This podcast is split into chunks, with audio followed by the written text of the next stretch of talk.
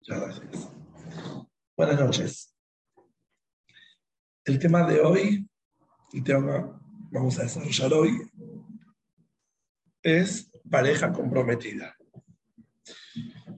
Es un título, vamos a decir,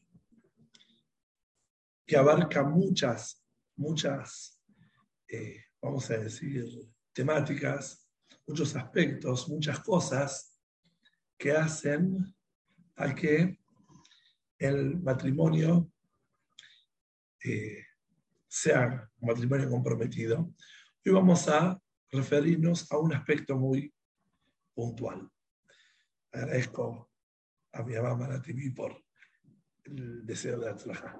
Muchas gracias y me da vergüenza hablar, pero es un orgullo porque lo que hablo es eh, transmitir todo lo que me enseñaste. Actualmente vivimos momentos muy particulares en la, Argentina y en el mundo entero, refiriéndome concretamente a la falta de compromiso en las relaciones matrimoniales, familiares. Vivimos tiempos donde poco a poco vamos acostumbrándonos a, como se dice, tirar la toalla, colgar los botines, ¿no? En nuestra región porteña hablamos en términos de fútbol. Y muy fácilmente parejas se separan, familias se destruyen, sin tener realmente, eh, vamos a decir, una salida correcta, ¿no? De sus inconvenientes y acuden a la separación, al divorcio, que ya más adelante vamos a eh, referirnos al respecto, ¿no? A la separación, más en detalles. Entonces, aparentemente nosotros le echamos la culpa o de alguna forma atribuimos estas situaciones, ¿no? Estas cosas que suceden cada vez vemos más separaciones, al concepto descartable, que el descartable se va poniendo de moda y de antemano las parejas se plantean el matrimonio de forma estable solo como una sugerencia o suerte. Hay parejas que tuvieron suerte, ¿no? Y por eso perduraron. Eh, sin considerar que la continuidad del matrimonio ¿no? es de absoluta responsabilidad por parte de los dos integrantes de la pareja, me refiero al marido y a la mujer. Como que decimos, hay personas que tienen la suerte de alguna forma de mantener el matrimonio toda la vida, hay personas que no tuvieron esta suerte, que no tienen esa suerte. Y por algún motivo las circunstancias no les permitieron. Y bueno, de antemano el matrimonio se considera como una, lo dijimos antes, una sugerencia, si se da, de por vida. Nos asusta a las personas más adultas todo esto y de alguna manera en esperar que las cosas, si siguen así, no cambien a, corto plazo. Pero como esta charla no es para arreglar el mundo entero, sino más bien para superarnos día a día, semana a semana, los que nos reunimos en este medio, la idea es analizar qué nos pasa, sin entender, sin intentar entender, juzgar, recriminar a nadie, para sacar las conclusiones necesarias para optimizar nuestra vida personal, nuestro matrimonio, nuestras familias y garantizar la continuidad y optimizar, mejorar, no solo sostener, sino también mejorar. Quiero que, a diferencia de otras charlas, esta sea un poquitito más interactuada. Si bien en muchas charlas les pido su opinión, en esta me interesaría un poquito más. Si les preguntaría a ustedes, Concretamente les pregunto, ¿qué está sucediendo a nuestro alrededor? ¿Qué estamos fallando? ¿Qué sucede que cada vez más y más escuchamos parejas de cualquier edad que se quiebran, matrimonios que no continúan. No estamos hablando de situaciones extremas, estamos hablando de situaciones delicadas y graves, como vamos a ver, que la separación no es algo malo, me refiero.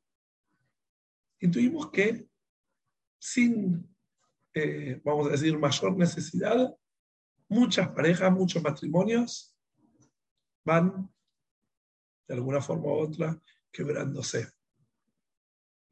¿Ustedes qué consideran? ¿Qué estamos fallando? ¿Qué es lo que no está funcionando?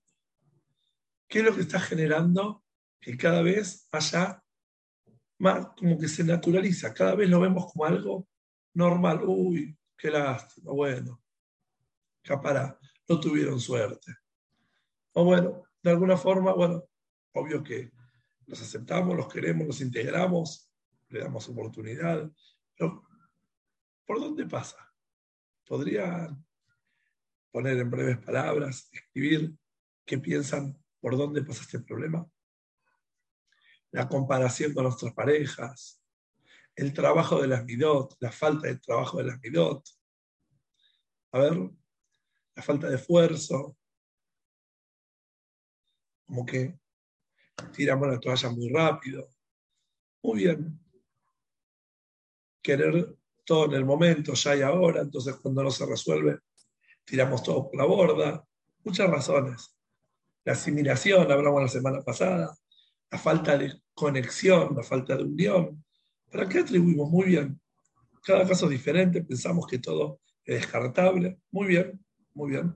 Están diciendo cómo se da. ¿no? Algunos casos pues, piensan que esto es descartable, otros porque no trabaja la midot. El matrimonio hay que trabajar constantemente y a veces no lo está. Hay casos muy difíciles, estoy de acuerdo, no estoy hablando de eso. Cero tolerancia. Muy bien, muy bien. Están dando un montón de razones, todas acertadas, que de alguna forma hacen que los matrimonios cada lamentablemente, eh, vayan avanzando los casos de separación. Pensar en uno y no en el otro. Pensar que es todo fácil. Muy bien, un montón, un montón de eh, argumentos. Pero yo lo que quiero preguntarles es, vamos a alejar un poco el, zoom, ¿no? Como se dice el zoom, acercamos el foco, lo podemos alejar.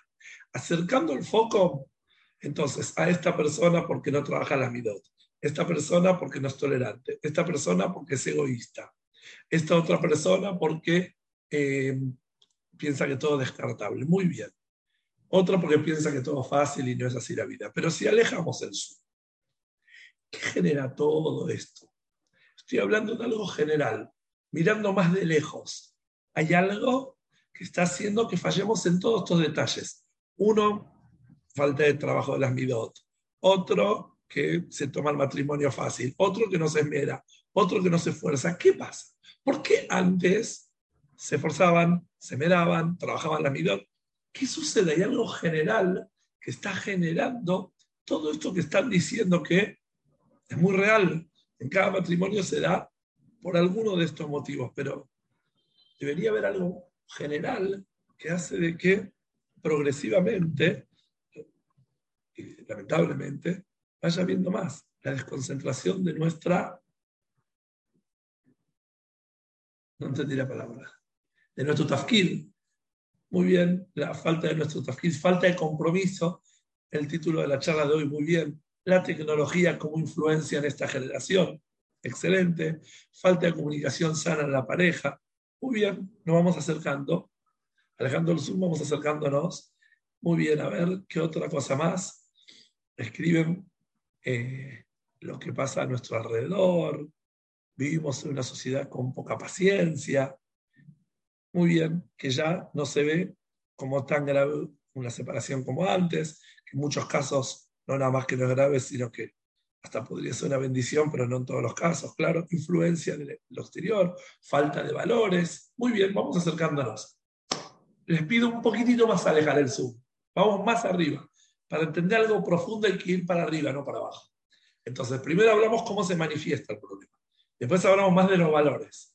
Vamos a elevarnos un poquito más. Vamos a tratar de ir más arriba y tomando en cuenta todo lo que están diciendo, porque Baruch Hashem, entre todas ustedes, están armando la idea. Falta de ejemplos, falta de referentes, muy bien. En realidad no hay un solo factor, son varios los aspectos que nos llevan a estas situaciones, ¿no? Pero vamos a tomar eh, un aspecto nuclear para luego poder ofrecer herramientas concretas de superación. Si nos fijamos, por lo menos acá en la Argentina, ¿no?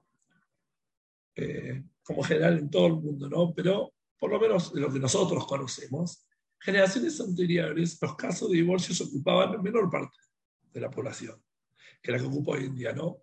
Eso no quiere decir que el divorcio sea algo contraproducente, lo vuelvo a repetir, que sea algo inaceptable, todo lo contrario.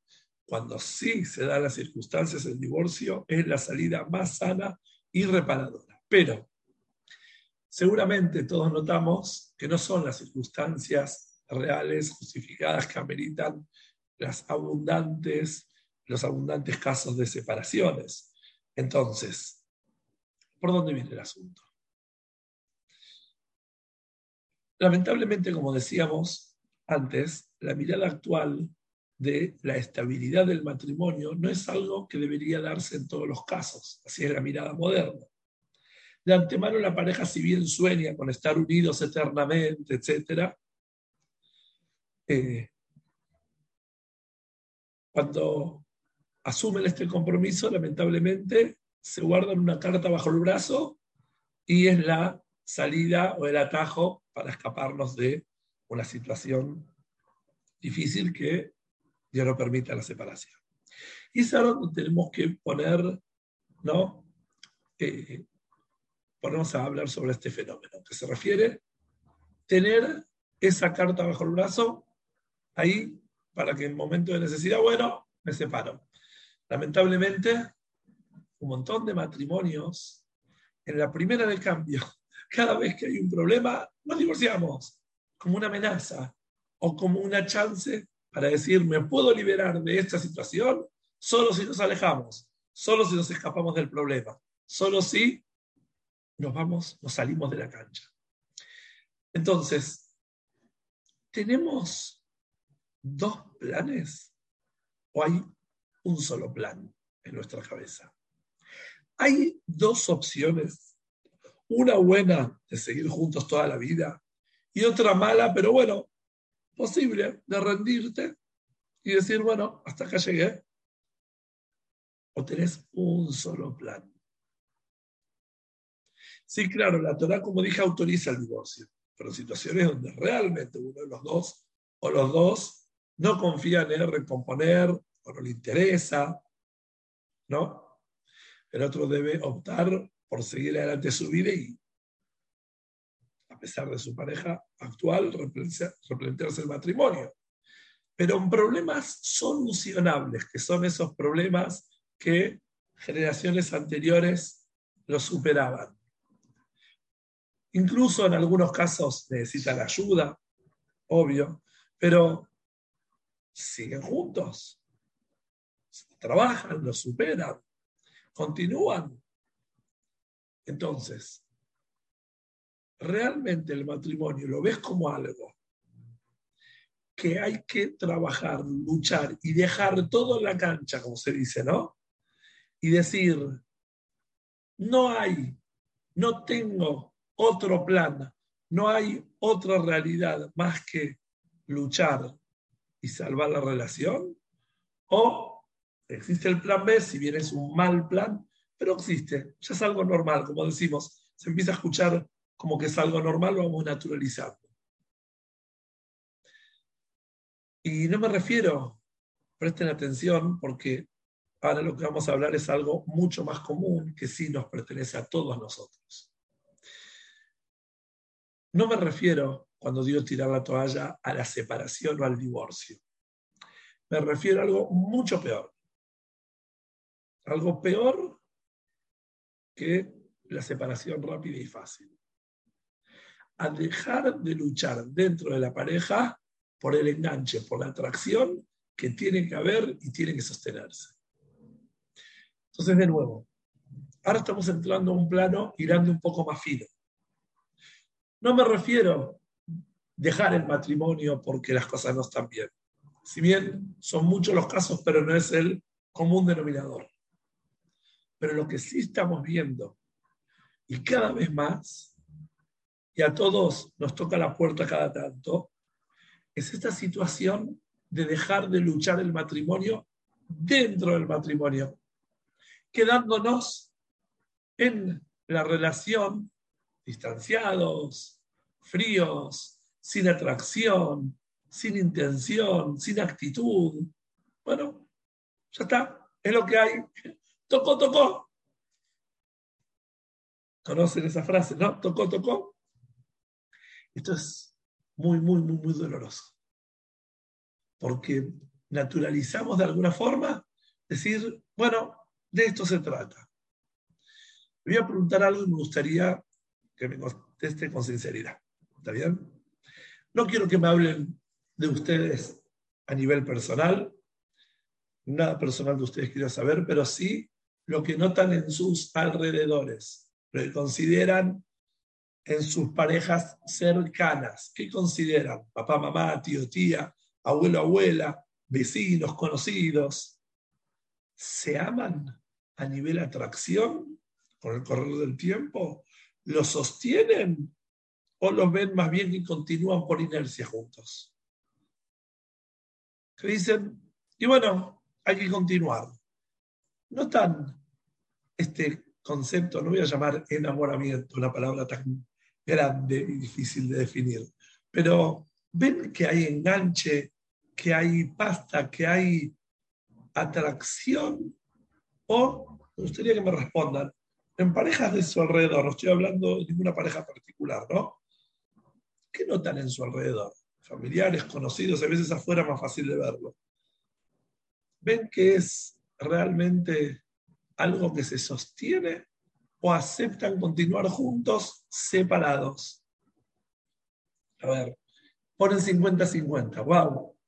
¡Wow! ¡Qué lindo! ¡Qué lindo! Solamente parejas más jóvenes responden así. Yo continúo con amor a pesar de las adversidades y situaciones de la vida y va trabajando. Perfecto. Hay de todo. 80 siguen por rutina, por inercia. Listo, ya está, estamos juntos, vamos para adelante. A ver, ¿alguna otra opinión? Siguen sin pensar, ni, ni evalúan si realmente hay o no hay. Esta es otra opción. Siguen, siguen para adelante cuando hay, hay, cuando no hay, no hay. A ver, alguna que diga de a ratos.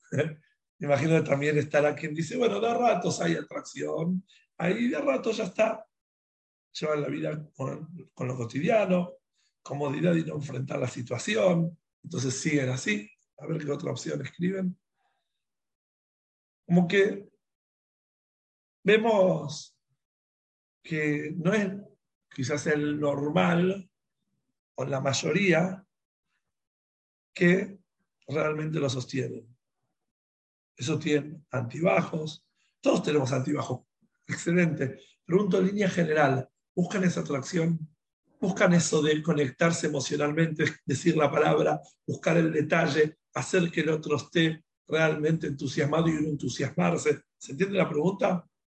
Hay que casarse, hay que tener hijos, hay, hay que dolor, todos los hay que escribe esta persona. Hay en el prototipo, quizás muchas veces es piloto automático, cotidiano, pero creo que todos en algún lugar luchan por llegar al amor. Muy bien, hay una mirada más optimista, que todos luchan, dice acá. Creo que se vuelve todo tan rutinario que se pierde. Miren los comentarios, ¿a qué tiran más? Entonces, ¿qué quiere decir todo esto? ¿Qué estamos notando? Que en un momento colgamos los botines, en un momento dejamos de luchar por la pareja. ¿De dónde sale? Entonces,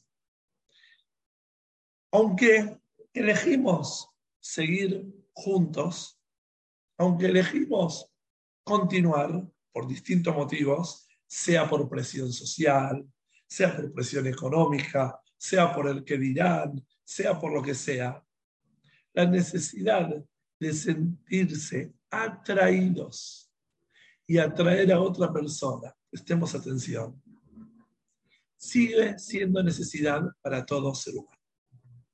Vamos de nuevo. Por más que continuemos por inercia, por más de que la pareja no se separa, no se alejan físicamente, siguen juntos. Pero ¿saben lo que sucede? Que aunque por inercia vayan y vayan y continúen y sin pensar, hay algo que sí necesita todo ser humano. Sentirse atraído por alguien y atraer a alguien. Entonces acá nos encontramos con un problema serio.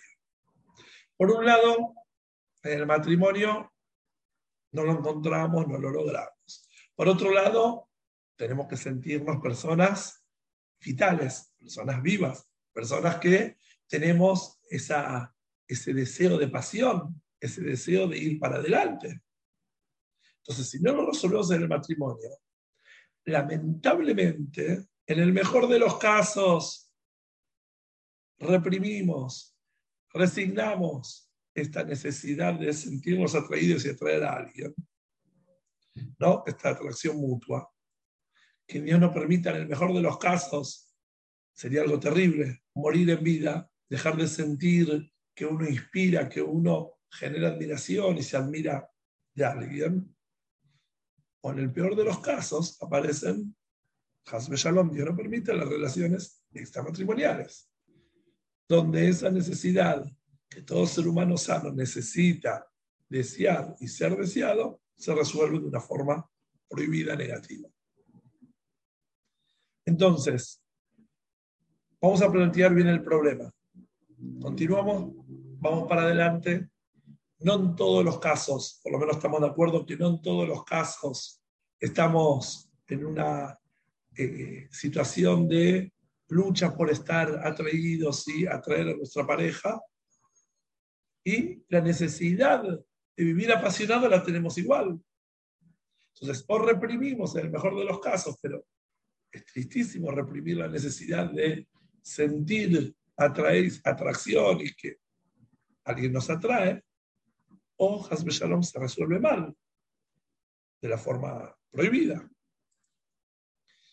Entonces, vamos a tratar de entender, alejando bien, bien el zoom y mirando muy en general, por qué sucede todo esto. ¿Por qué no luchamos por mantener el fuego dentro de la pareja? Por ende, sucede todo lo que estamos hablando. Porque si hay algo claro, es que no estamos luchando o no estamos logrando a través de la lucha mantener ese fuego que necesitamos como todo ser humano. De sentir renovación, de sentir atracción, de sentir encanto, pasión, como lo quieran llamar.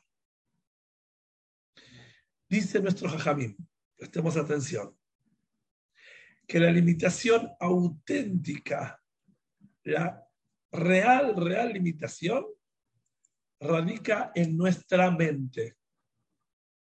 No es circunstancial. No es porque las circunstancias nos llevan a determinada instancia, entonces por eso somos eh, seres que no logramos lo que necesitamos. No. Es una limitación mental donde sentimos que ya no podemos, que no hay lo que hacer, que la cosa ya no da para más, que la otra persona no va a cambiar o no va a notar mis cambios y los va a valorar. Esas creencias limitadoras son las que nos traicionan y hacen que continuemos la vida, como dijimos anteriormente, por inercia, y hay veces, en algunos casos, hasta llevar a la separación y distanciamiento físico inclusive. A ver, pensemos bien. Siempre o es común que tengamos convicción de que algo va a cambiar si vemos que mucho tiempo no cambió. Es de esperar que si considero que hice más de lo que puedo y no logré realmente resolver que en algún momento se resuelva? ¿Acaso no es real que si se fue el amor, como se llama hoy en día, se fue la atracción, se fue la química, como lo quieran llamar, ya está. Hice todo lo posible, ya está, se fue, no está más. Sí, es verdad eso. Existe eso solo en determinadas cabezas, en determinadas mentes. Están los que confían plenamente en la sabiduría que Hashem brindó a los seres humanos para superarnos, en la capacidad de superarnos. En algunos casos pedimos ayuda. Y están los que no confían y creen que realmente cuando se perdió, se perdió, ya no hay más lo que hacer.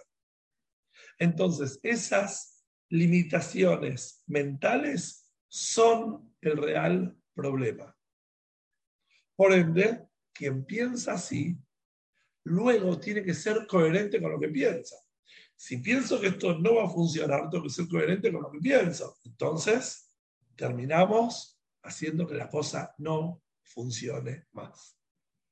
Entonces, de nuevo, vamos a un repaso.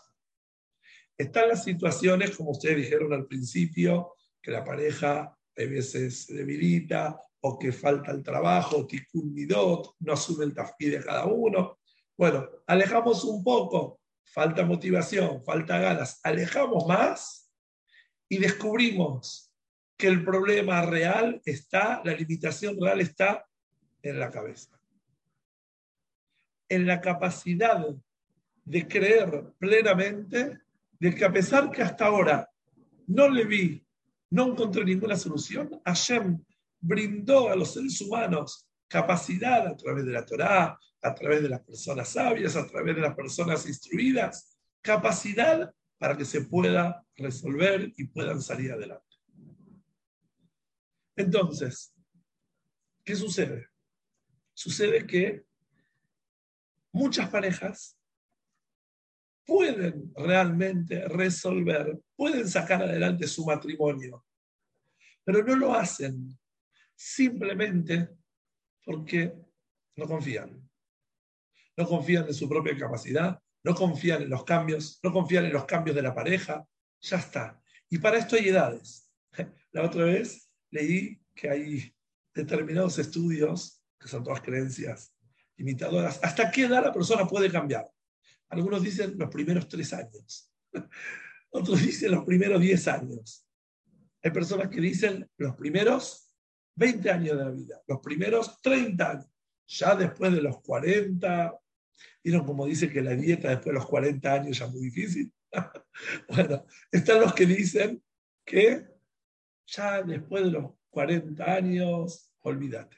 Jajamín dice, en Dabar Omer razón. Si el razón está, si la voluntad está porque confías que lo vas a lograr, aunque veas todo negro, confías, voy a lograrlo, vas a dejarlo todo sobre la cancha y vas a lograr superar mucho más de lo que pensás.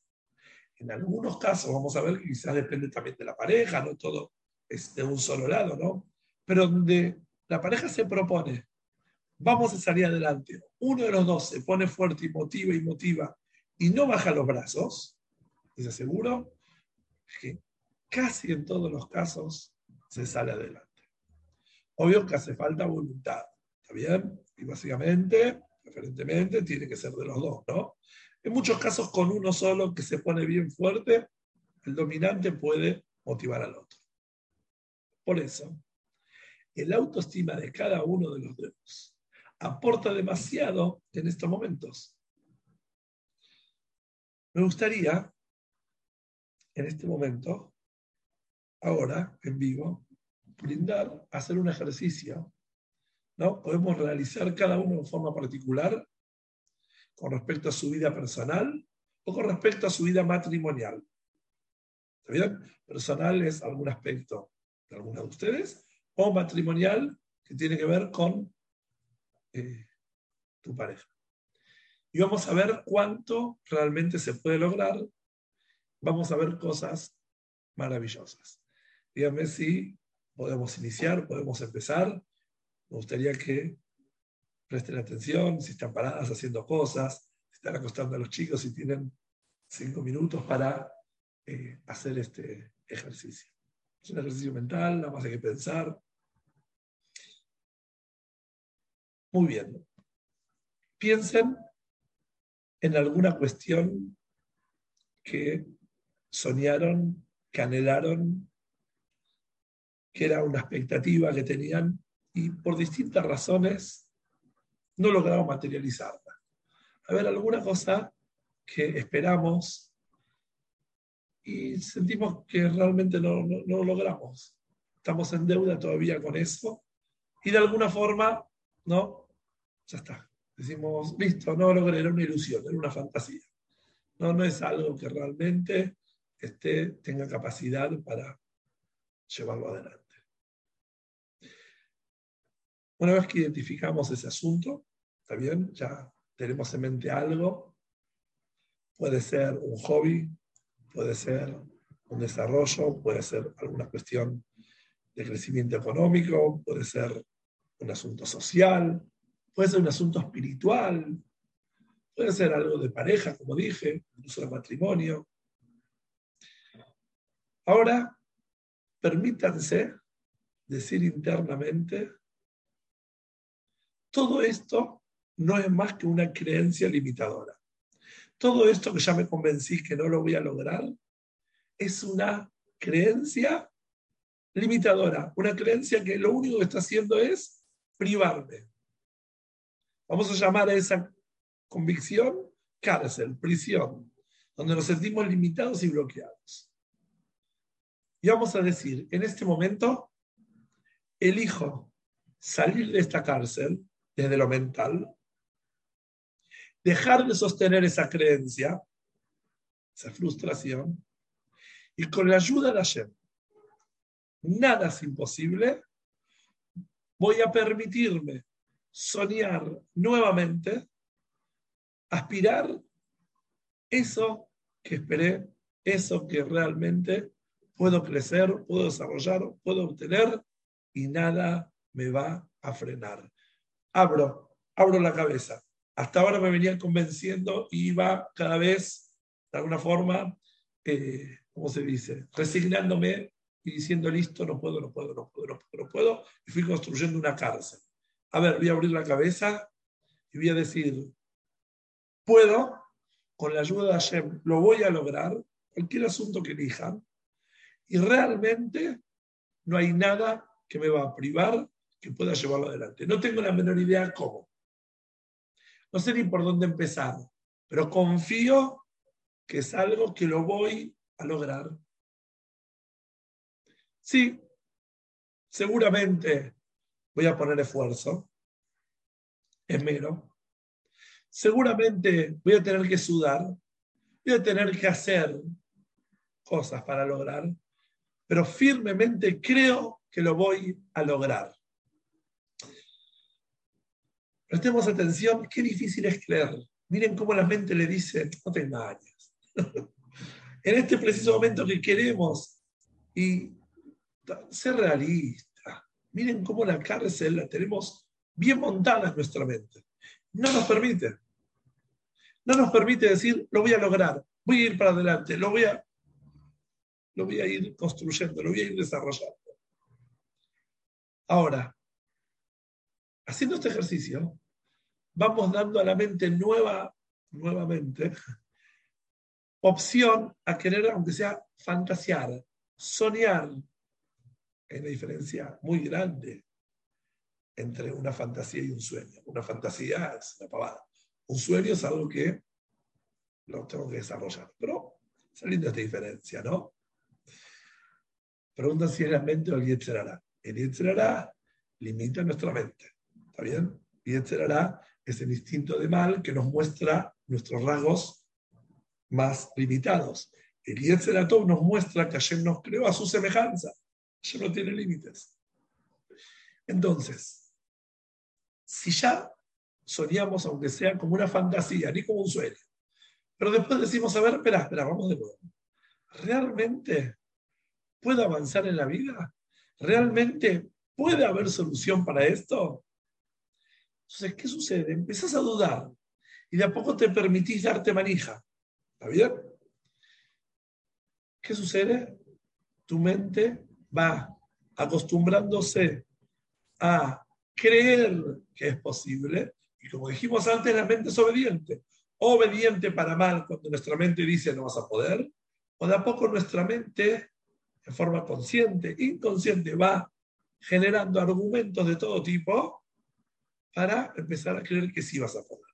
Y te das manija y crees y abrís la cabeza y abrís y ves que todos los argumentos no eran más que creencias que te limitaban y etcétera, de ninguna forma es algo que realmente te bloquea. Entonces, ¿qué pasa? Estar escribiendo algo que es muy, muy puntual y lo iba a desarrollar justamente ahora. Es normal que uno no quiera ilusionar cosas para no desilusionarse. Estamos tan dolidos por algo que queríamos que de alguna forma, ¿para qué me voy a ilusionar de nuevo? ¿Para volver a desilusionarme? Eso es parte de la mente que está encarcelada. Porque decir, como no lo logré, no me permito ilusionar para no sufrir, quiere decir que tu mente ya está diciendo, no podés. Entonces el único motivo de ilusionarte es para luego sufrir. No lo hagas más. Eso es parte de la ilusión. Yo le voy a decir, esto que estamos hablando ahora es la real lucha que tenemos con el hará todo el día. No puedo, no puedo, no puedo. La palabra no puedo es donde ya ganó el hará. En donde tu mente dice no puedo, es porque ya logró su cometido el hará. Y tu mente tiene que ser coherente a esa afirmación. No puedo. Si decís puedo, puedo, aunque estoy viendo que en este momento no me sale, pero es un problema circunstancial, eh, perdón, mental, no circunstancial. Es que mi mente tiene que creer. Y lo que la circunstancia me muestra que no puedo no es real, porque está en mi mente decir, voy a poder, voy a avanzar, voy a crecer, voy a superarme. Ahí es donde salís al camino. Entonces, al principio suena iluso, pero al correr del tiempo, nuestra mente se lo va creyendo hasta que de a poco nos damos cuenta que eh, realmente no hay nada que nos puede limitar. En algunos casos, vamos a pedir un poco de ayuda, vamos a hablar con alguien, vamos a... Pero no existe. Todos tenemos la posibilidad de ir logrando, estamos hablando de objetivos sanos, buenos, humanos, ¿no? Y depende de querer salir de esa limitación. Para reafirmar todo esto, vamos a hacer una pequeña reflexión. ¿Está bien? Como les dije antes, pensemos un momentito, hagamos un ejercicio. ¿Cuántas cosas logramos en la vida a diferencia de otras personas que no lo lograron? A ver, identifiquemos algunas cosas en forma personal que dijimos, esto lo logré, esto pude, esto avancé a diferencia de otras personas. A ver, identifiquemos algunas cosas.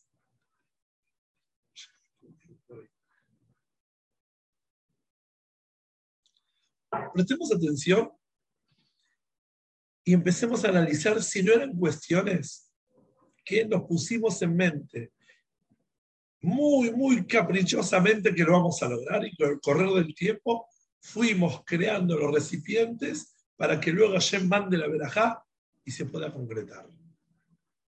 Yo, mirando para atrás, varios proyectos que con la ayuda de Hashem pude llevar adelante, me doy cuenta que eran sueños que tenía que caprichosamente no me permitía bajar los brazos.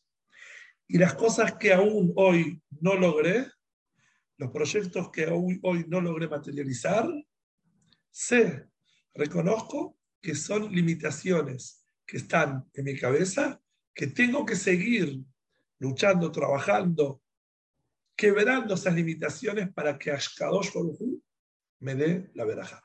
Porque el Keli, el recipiente para que Hashem mande la verajá, es la convicción. ¿Cuándo está el Yagata? ¿Cuándo podemos salir a esforzarnos para después Matzata? Cuando creemos que podemos. No siempre solos. Hay veces necesitamos otras personas. A veces necesitamos un poco más de tiempo, un poco más de reflexión. Como dije antes, alejar el zoom y mirar las cosas con más amplitud. Pero presten atención, todas las cosas que lograron fueron las cosas que la mente no les permitió quebrarse. Para esto necesitamos fuerza. Para esto necesitamos Siatadishmaya. Para eso necesitamos que Hashem nos inspire. Que Hashem ponga en nuestro corazón esa convicción, voy a poder. Llevándolo al matrimonio, voy a lograr que mi matrimonio haya atracción, unión, fuego, pasión, ganas, interés. Y si pongo lo mejor de mí porque confío que esto va a suceder, Hashem me va a ir dando los kelim para ir ampliando, ir abriendo la cabeza e ir encontrando los caminos. Luego el camino lo vas a tener que hacer vos. Hashem te va a iluminar, pero vos después vas a tener que recorrer el camino. Pero el camino que vas a recorrer es porque crees que lo podés hacer. No hay personas exitosas y personas fracasadas. Escuchen esto.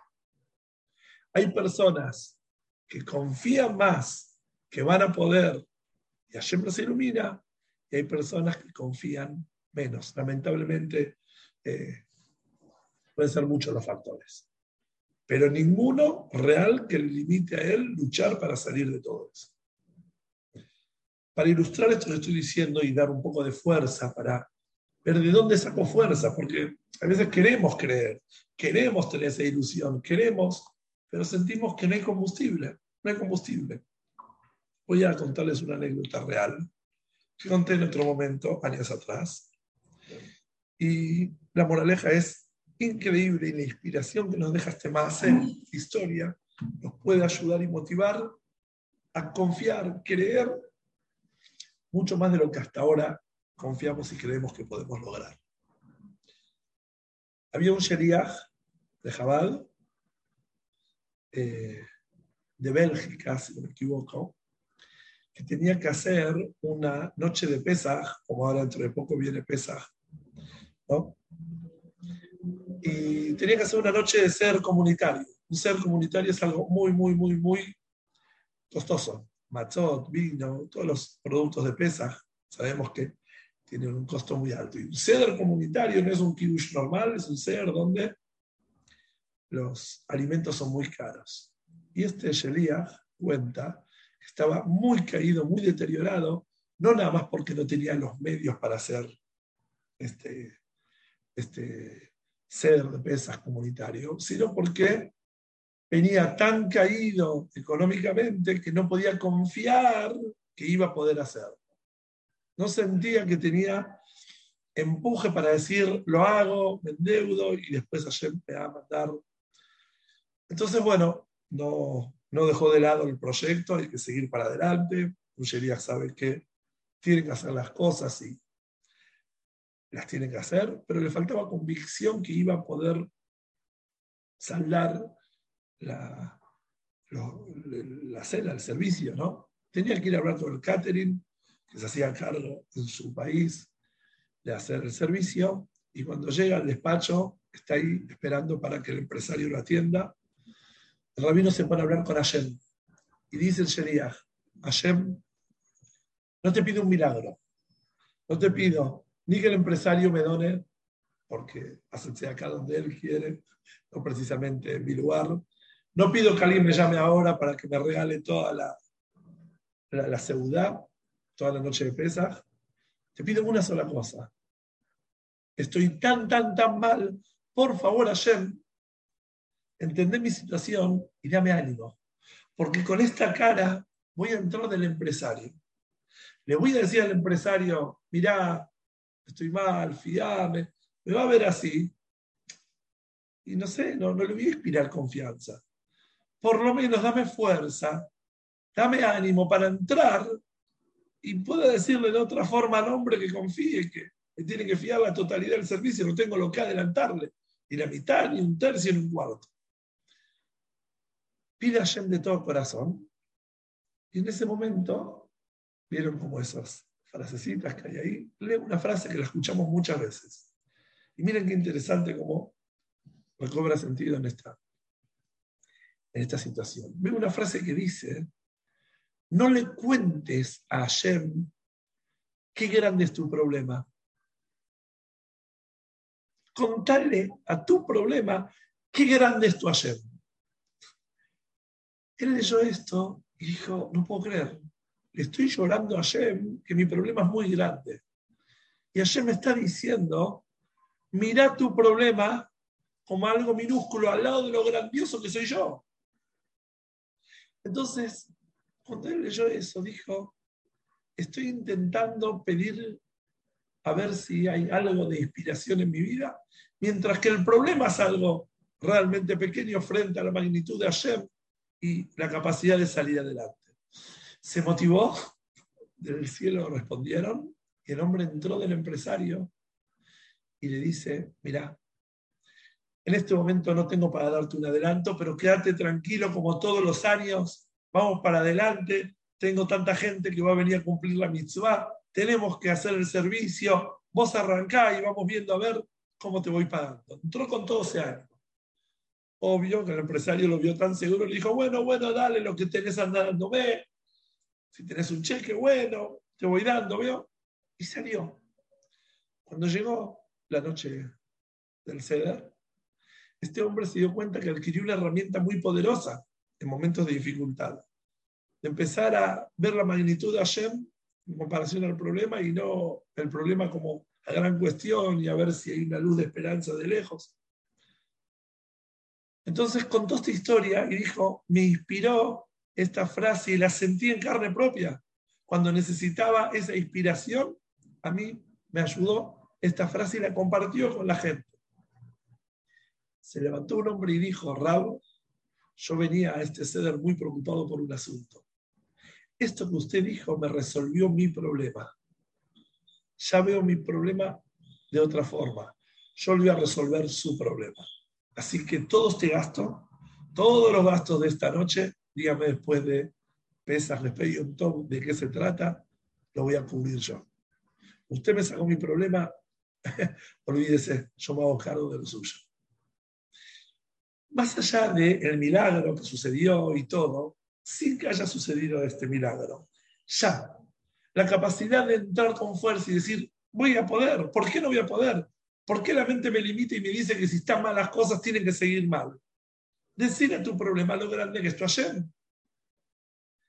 Esa inspiración a él lo ayudó, no nada más a convencer al empresario, sino a iluminar a otras personas que estaban pasando momentos muy difíciles que lo más meritorioso no es que el otro haya puesto la plata, lo más meritorioso es que otro Yudí contó con esta herramienta y salió de esa noche del ser inspirado y dijo, en vez de ver el problema como algo que me destruye, veo a Kadosh Baruj como la gran realidad que me va a ayudar a superar esto. Entonces, llevando todo esto a lo que venimos hablando. Si ¿realmente nos sentimos solos? Entonces estamos en un serio problema. Porque las cosas nos muestran que hay veces no va, intentamos, hicimos, eh, pedimos ayuda, hicimos cosas, y no va, no va, no va. Pero el matrimonio es de tres.